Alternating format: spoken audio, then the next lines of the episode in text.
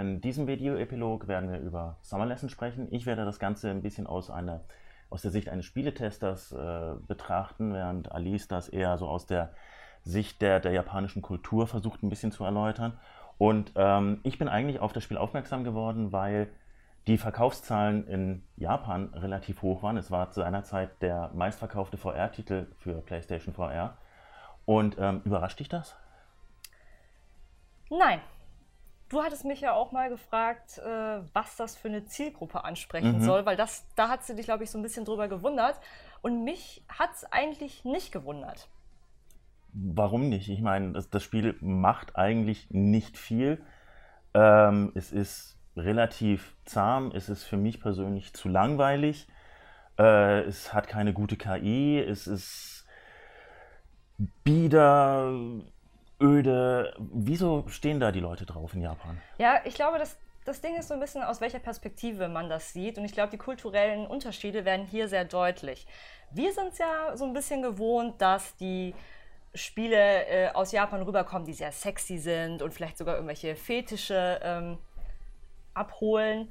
Und äh, in Japan gibt es aber auch einen anderen Trend, was solche Spiele mit kleinen oder mhm. jüngeren Mädels angeht. Es gibt nämlich äh, auch den Trend, dass besonders reine, brave Mädchen sehr beliebt sind und dass sehr viele Japaner es einfach genießen, sozusagen eine virtuelle Freundin zu haben. Einfach, mhm. Äh, man kann ja zum Beispiel das Feuerwerk mit der Schülerin erleben und ähm, es, es gibt nie Momente, wo es irgendwie sexuell wirkt. Es ist immer, sie ist immer ganz lieb, äh, bringt einem auch ganz lieb Kuchen und macht ihre Aufgaben und will wirklich die allerbeste sein. Und das ist, glaube ich, sehr schwer für viele westliche Spieler, sich da in diese Rolle reinzufinden, wie das anstrebenswert sein kann. Weil hier die Leute viel früher das Daten anfangen. In Japan mhm. beginnt das sehr, sehr viel später, weil sich ähm, anfangs äh, die Schüler sehr auf die Schule konzentrieren müssen. Da ist halt ein riesengroßer Druck, ähm, sehr gut in der Schule zu sein und dann eben auch eine gute, äh, gute Universität zu finden und so weiter. Das heißt, ähm, dieses Daten und überhaupt Kontakt zu Mädchen haben, ist gar nicht so sehr da. Mhm. Und ein zweiter Punkt, wo ich auch glaube, dass viele Leute sich da nicht reinfühlen können, wie ehrenhaft es ist, einen Lehrer zu spielen. Es mhm. ist ja eine Summer Lesson, ne? man ja. spielt ja einen Lehrer. Und ich glaube, dass in Deutschland ist es schon so, dass Lehrer hier nicht unbedingt äh, sehr angesehen werden. Ne? Mhm. Ne? Auch äh, ich erinnere mich noch damals, als ich studiert habe, die Leute, die Lehramt studiert haben, war schon immer so ein bisschen nach, ja, Lehramt, ernsthaft, so wirklich richtig no, mit Kindern und so. so. so. schlimmer als Jura oder so, oder? genau. Und äh, in Japan ist halt der Lehrer, der Sensei, so ein ganz hoher äh, Stand und da hat man wirklich richtig Respekt vor. Deswegen könnte ich mir mhm. auch da vorstellen, dass das auch für viele noch zusätzlich anstrebenswert ist, auch noch in diese Lehrerposition zu kommen. Und das, obwohl man eigentlich kaum mit, mit ihr interagiert und eigentlich eher eine, eine, eine, passive Position einnimmt? Das ist halt das Interessante. Du sagst kaum mit ihr agiert, aber ich glaube, für viele Japaner ist das, was da geboten wird, schon sehr viel. Mhm. Du kannst mit einem Mädel reden. Ne? Kommt mhm. dir jetzt vielleicht erstmal komisch vor, aber für viele ist es halt schon was Besonderes, alleine in dem Zimmer von dem Mädchen äh, mit der Person zu reden mit ihr, ihr, zu interagieren und dann auch noch, und der Höhepunkt wäre dann wirklich auch noch mit ihr äh, quasi was zu erleben, ein Date fast schon zu haben. Auch was man passiert, da ja durchaus macht, wenn man sich mit ihr im Café trifft oder dann eben, wie auch äh, angesprochen, dann zum Feuerwerk oder so. Teilweise ne? hat sie ja sogar dann auch ein Maidkostüm an, ja. ne? also auch schon was Besonderes. Sie hat dann extra für dich als Lehrer äh, ein Kostüm mhm. angezogen und so weiter. Ne? Also das ist dann schon, glaube ich, schon für viele was Besonderes und was, was die auch genießen. Ähm, was zum Beispiel auch interessant ist, was ich eher merkwürdig äh, fand in Japan, gibt es zum Beispiel auch die Möglichkeit, dass du dich mit äh, Mädchen verabredest und dann man nur nebeneinander liegt und man allerhöchstens Händchen hält, aber mhm. eigentlich hauptsächlich redet. Und da hast du auch wieder dieses, äh, ein Mädchen zu treffen und mit ihr reden zu dürfen, vielleicht sogar noch in einem tollen Kostüm, ist was ganz Tolles, was ganz Besonderes, was man eben, wo man selten die Gelegenheit hat. Mhm.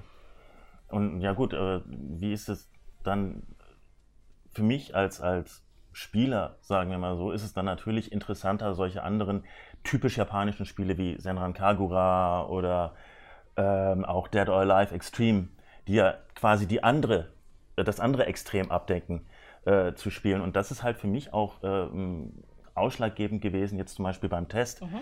dass ich gesagt habe, das Ding reizt mich einfach überhaupt nicht, weil zum einen ähm, die, die emotionale Bindung zwischen Schüler und Lehrer wird da für mich überhaupt nicht vernünftig dargestellt. Ähm, spielmechanisch ist es absolut bieder. Das ist, da, ist, da ist jedes Telltale Adventure kannst du blind dagegen spielen und hast mehr davon. Ähm, es war einfach für mich ein, ein, sehr ödes Erlebnis und ich mag eigentlich auch diese japanischen Spiele. Ich, ich, ich kann mit der Muso-Action genauso was anfangen wie mit Bayonetta oder die ja auch zig Fetische in sich vereint. Mhm. Ähm, und dass ausgerechnet dieses Spiel dann, oder meinst du, dass das Summer Lesson quasi auch eine Grund, einen Grundstein legen könnte für eine Franchise, wo jetzt noch andere Mädchen quasi entwickelt werden und sich dann den, den Lehrern anbiedern? Ja, also es, es gibt ja schon einige Spiele, wo man auch eine virtuelle Freundin hat. Äh, ich weiß jetzt nicht genau, inwiefern man da so eher sexy Sachen machen kann, aber es gibt auf jeden Fall schon den Trend, dass sehr viele ihre virtuellen Waifus haben, mhm. ihre virtuellen Frauen und das sehr genießen. Und deswegen könnte ich mir schon vorstellen, dass jetzt durch die virtuelle Realität das noch auf eine höhere Ebene gesetzt wird eben und ich habe fast schon ein bisschen Angst davor, weil ich mich frage, ob das so gut ist, wenn man wirklich alles so extrem vorgesetzt bekommt, mhm. dann auch noch in der virtuellen Realität, ob man dann vielleicht noch, noch weniger Ambitionen hat, überhaupt äh, rauszugehen, rauszugehen und tatsächlich und den direkten Kontakt zu suchen. Was mir auch noch einfällt, was in der japanischen Kultur ja auch ähm, sehr wichtig ist, dass man in der Öffentlichkeit nicht krass rummacht, mhm. nicht krass irgendwie Nähe zeigt und ähm, deswegen ist es, glaube ich, generell so, so kleine Sachen, die für uns total Kindergarten sind, die wir vielleicht sogar mit unseren Freunden, Bekannten machen würden, sind, heißen da, glaube ich, schon sehr viel. Und ich glaube, wenn du zum Beispiel in dem Spiel von ihr mit dem Kuchen gefüttert wirst, mhm. dann ist das für einen Japaner schon was sehr Besonderes, glaube okay. ich. Schon ein sehr intimer Moment, wo wir vielleicht, ach ja, ich fütter dich jetzt bei mit jedem Kuchen, Geburtstag, ja. genau. genau. Ähm, also ich könnte mir schon vorstellen, dass da halt auch auf jeden Fall noch mehr kommt. Die interessante Frage ist natürlich, bleibt es bei diesem Unschuldigen? Also ist da mhm. der Markt groß genug oder ist doch der, der Markt größer, wo dann halt doch Fetische bedient werden und ich denke, das, das hängt auch davon ab, was Bandai Namco damit plant, ob die vielleicht auch äh, eine westliche Veröffentlichung anstreben, weil bisher ist äh, Summer Lesson nur in, in Asien erhältlich und ich denke, wie du ja schon sagtest, bedingt durch die kulturellen Unterschiede, könntest du damit, glaube ich, äh, in Amerika und Europa außer den, den, ja, den, den hartgesottenen Japan-Fans kaum, kaum einen hinterm Ofen hervorholen damit. Ja. Insofern, also vielleicht überdenken sie dann das Konzept ein bisschen und fügen dann mehr Interaktionsmöglichkeiten hinzu für ja. den Westen.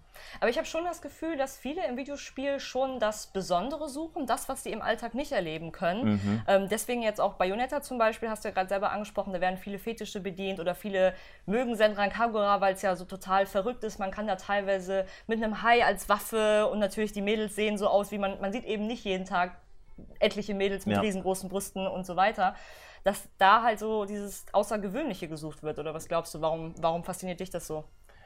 Ähm, für mich ist tatsächlich dieses, dieses äh, Sexualbild, das bei einigen Spielen dahinter steht, und auch noch sehr deutlich dahinter steht, ist für mich eigentlich absolut unten auf der Prioritätsskala. Für mhm. mich geht es letztlich darum, was macht das Spiel? Und äh, Bayonetta hat halt mit ihrem Kampf, klar, sie ist übersexualisiert, sie ist aber auch gleichzeitig eine sehr, sehr starke Frau. Ja. Spielt ähm, damit mit ihren Reizen. Sie ja. spielt mit ihren Reizen, wohingegen dann solche Titel wie, wie Senran Kagura oder auch Dead or Alive Extreme 3 natürlich nur auf Fleischbeschau eigentlich ähm, abzielen. Ähm, aber mir geht es da als, als, als Spieler eigentlich eher auch darum, was macht das Spiel mit mir und nicht, was machen die Figuren mit mir. Und deswegen war zum Beispiel auch bei, bei Summer Lesson, hatte ich überhaupt keinen Bezug und auch überhaupt nicht so dieses, dieses Gefühl, dass ich, dass ich mich in ihrer Privatsphäre bewege, mhm. weil mir sie als Figur komplett egal war. Also ich weiß noch ganz genau, als ich es zum ersten Mal ausprobiert habe, habe ich erstmal laut losgeschrien und alle äh, um mich herum haben gefragt, was ist denn jetzt passiert, weil sie halt so extrem nah vor einem steht in der virtuellen mhm. Realität. Und da fand ich schon, also für mich war, für mich war das schon sehr viel zu intim. Also mhm. so nah würde ein Lehrer meiner Meinung nach nie vor einem stehen. Deswegen weiß ich nicht, ob je nach Spielertyp man dann doch das Geheimnis, das Besondere findet. Klar. Ja. Alles weitere würde ich sagen, lest ihr im Test. Genau.